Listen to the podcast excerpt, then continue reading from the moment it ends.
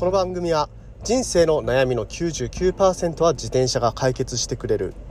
AVG23.8km 前地の提供でお送りします。ということで、えー、本日も毎朝10分走りに聞くラジオを始めてまいります、えー、朝ごはん昼ごはんを抜くあのファスティングということでですね。昨日からやって、えー、おりますけれどもえー、今日ですねなんとなくねお腹周りすっきりしてるかなって雰囲気が、えー、してます。まあ昨日もね、えー、ご飯をまあ朝昼取らずに夜だけ食べる。でそして、えー、昨日はなんとね、えー、スポーツ同好会ということでバドミントンとかね、えー、まああの汗を流すスポーツを夜やったということでまあねそれはね痩せないはずがないというような 生活をしましたのでえー、まあ、ちょっとすっきりするのは、まあ、当然かなとは思いますが、まあ、これがね、えー、今後、あのー、普段の生活、まあ、家に帰っての生活とでこの仕事中の生活、まあ、そこでねお昼ご飯を取る日っていうのも出てくるはずなんですよね。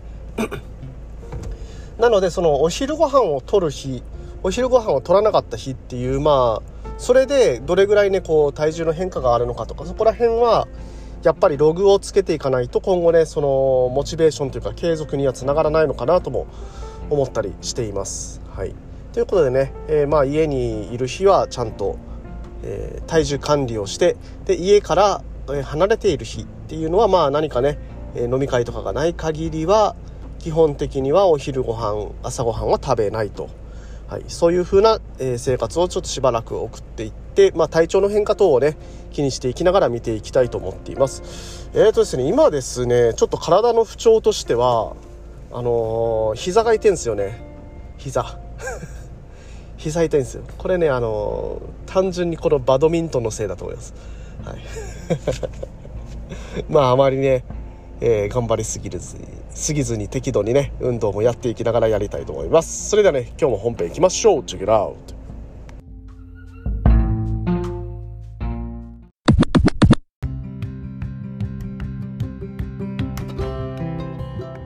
はいどうも改めましておはようございます。森健でございます。沖縄一周自転車ツアーのツアーガイド。AVG23.8km 前地の広報。AT ツアーのコーディネーター。そして沖縄県サイクルツーリズム推進協会の理事として活動しております。ということで、えー、本日も毎朝10分走りに聞くラジオを始めてまいります、えー、昨日はですねあの道交法のまあ取締り対象になる自転車の危険行為が15項目ありますよということで話を、えー、させていただきました。皆さんねえー、そのうちのね14項目を話したんですけれども、まあ、どれぐらいご存知だったでしょうか。まあ自転車でですね車道を走る以上は車と、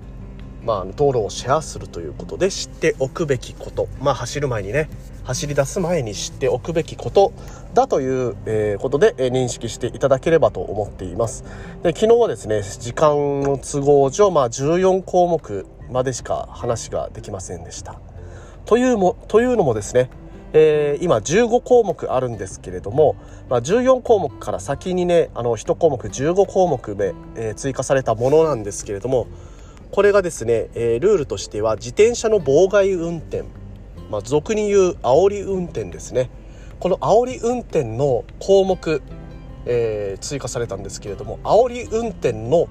内容が、えー、7つあるんですよね。1項目追加されたんだけれどもその1項目の中の、えー、内容っていうのが7つあるんですよ。ね。えー、1粒で7度美味しいみたいなね。はい。まあこれはねあの煽り運転って言ってじゃあ煽り運転って具体的に何なの？って皆さん思うじゃないですか。ね。だから今日はその内容について話をさせていただきます。えー、15項目目新たに追加された妨害運転っていうのは何なの？えー、その具体的な内容っていうのは何なのと、はい、そこについて話をさせていただきます。はい、今回ですね、まあ、新しく規定された自転車の妨害運転、まあ、俗に言う煽り運転なんですけれども、えー、まあ、自転車でですね、バイクですとか自動車、その他の車、車両のね、走行を妨げる目的で行われる行為と。それが煽り運転と言います。だからまああの車のね車とかバイクの走行を妨げてはいけませんよということが書いてあります。はい。ね。まあどういう行為なのと。はい。まあ、具体的にはどういう行為をすれば取り締まられるのかというところなんですけれども、えー、7つ今から話していきます。まず1つ目ですね。逆走して進路を塞ぐ、はい、まずね逆走自体ダメですよね。はい。ね。逆走自体ダメだしまあそれでねあの進路を塞ぐと車の前に立ちはだかるバイクの前に立ちはだかる。それでねあの車とかバイクを、えー、止めると。そういう行為はダメですよということが書いてあります。はい。で、えー、2つ目ですね。幅寄せ。幅寄せ、まあ、ちょっとね、えー、イラッとしてこう幅寄せをしていくと、ね、相手に恐怖心を与えるような行為になります。でそれでね、えー、結果的に進路の妨害と、えいうことになってきますので、まあ、これもね煽り運転、まあ、妨害運転ですよということで取り締まりの対象になります。で3つ目ですね、え進路変更。これねちょっと分かりづらいですよね。進路変更って言われただけでん？進路変更ってどういうの？みたいな。はい思いませんか？まあ、例えばですね、えー、車と自転車がまあ並走している時ですね。でまあ車が、まあ、その時ノロノロ運転だったとしましょう、まあ、20キロ30キロ20キロ出てないぐらいでねそれだったら自転車で追いつきますよね。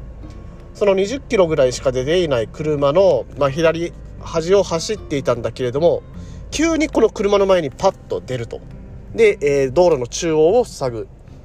まあこれね、あのー、このまま、えー、自転車が停車したら車もね停止してざるを得ないのでこれがね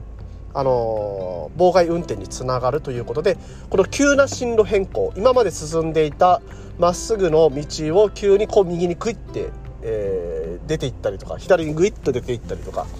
まあ、そういうね急な進路変更によって、えー、車とかバイクの走行を妨げる行為というのも、えー、妨害運転煽り運転の一つとして、え、見られます。で、え、続いて不必要な急ブレーキと、はい、いうことです。これ危ないですよね。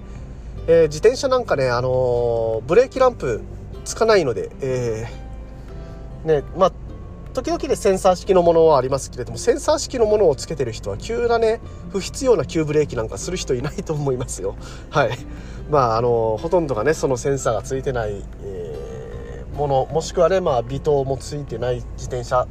えー、そういう方そういうね人がやるパターンが多いかと思いますけれどもそういうね不必要な急ブレーキこれはもう本当に事故につながりますよね。はい、うん、でこれねえー、まあ、自転車が勝つだろうと、まあ、自転車は小さいからね、えー、勝つだろうということでもこの必要な急ブレーキで後ろからぶつからせて後ろにねあの損害賠償を求めるとか、えー、そういうことをしようという時に、まあ、そこでね、え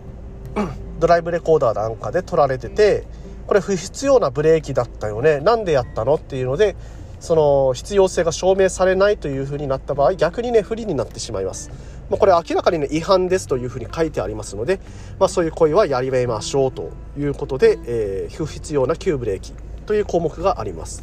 で5つ目ベルを必要に鳴らす。はい、このねベルっていうのはですね歩行者に対して鳴らしてはいけないとかもあの法律ありますよね。うん、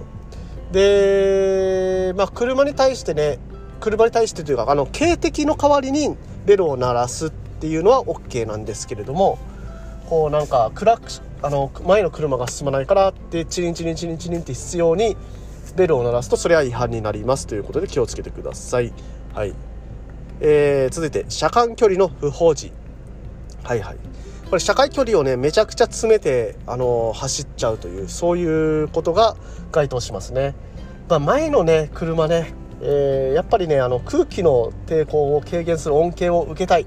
受けたいところなんですけれども前の車からしたら結構ねそれが怖いと。えー、いうことになりますね。これもね煽り運転の一つとして数えられてしまいますのでこれはね本当にねあのロードバイクに乗るサイクリストの皆さんもあまりね、えー、詰めすぎないように、えー、前の車に詰めすぎないように気をつけていただきたいと思っています。で7つ目追い越し違反。はい。これ追い越しが禁止されているところで追い越してはいけませんというような、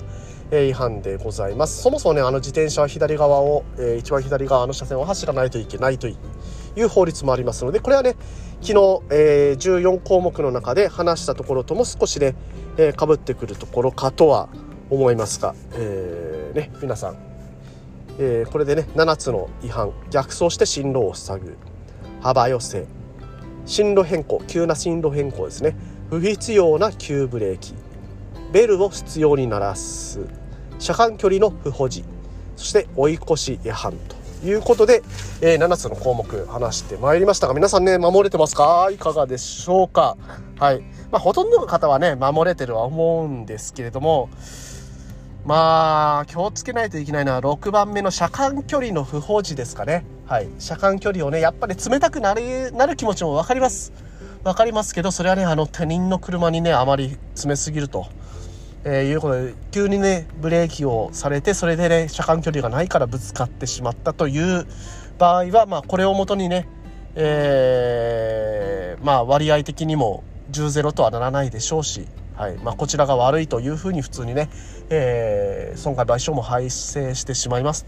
えー、ですのでねそこら辺は気をつけていただけたらと思いますあとね自転車保険もですね入っとくべきなのかなとまあ自転車に関するルールっていうのもちゃんと決まってきたところでやっぱりその事故にあった時にまああのー、車のね修理代とか払えないとかそういう事態を防ぐためにも自転車保険ね300円とかで月々300円とかで入りますので、えー、ぜひともねこの際にね入る検討をしていただけたらと思っています。はいということでですね毎朝10分走りに聞くラジオでこういったような自転車に関する Tips 等を毎朝10分話しております。今日の話ね役に立ったなとかあ知らないことあったなと思った方は是非ともねフォローしていただいて SNS 等で感想等を共有していただけますと嬉しいでございます。いや沖縄地方はですね梅雨が明けて本当にねあの晴れ晴れと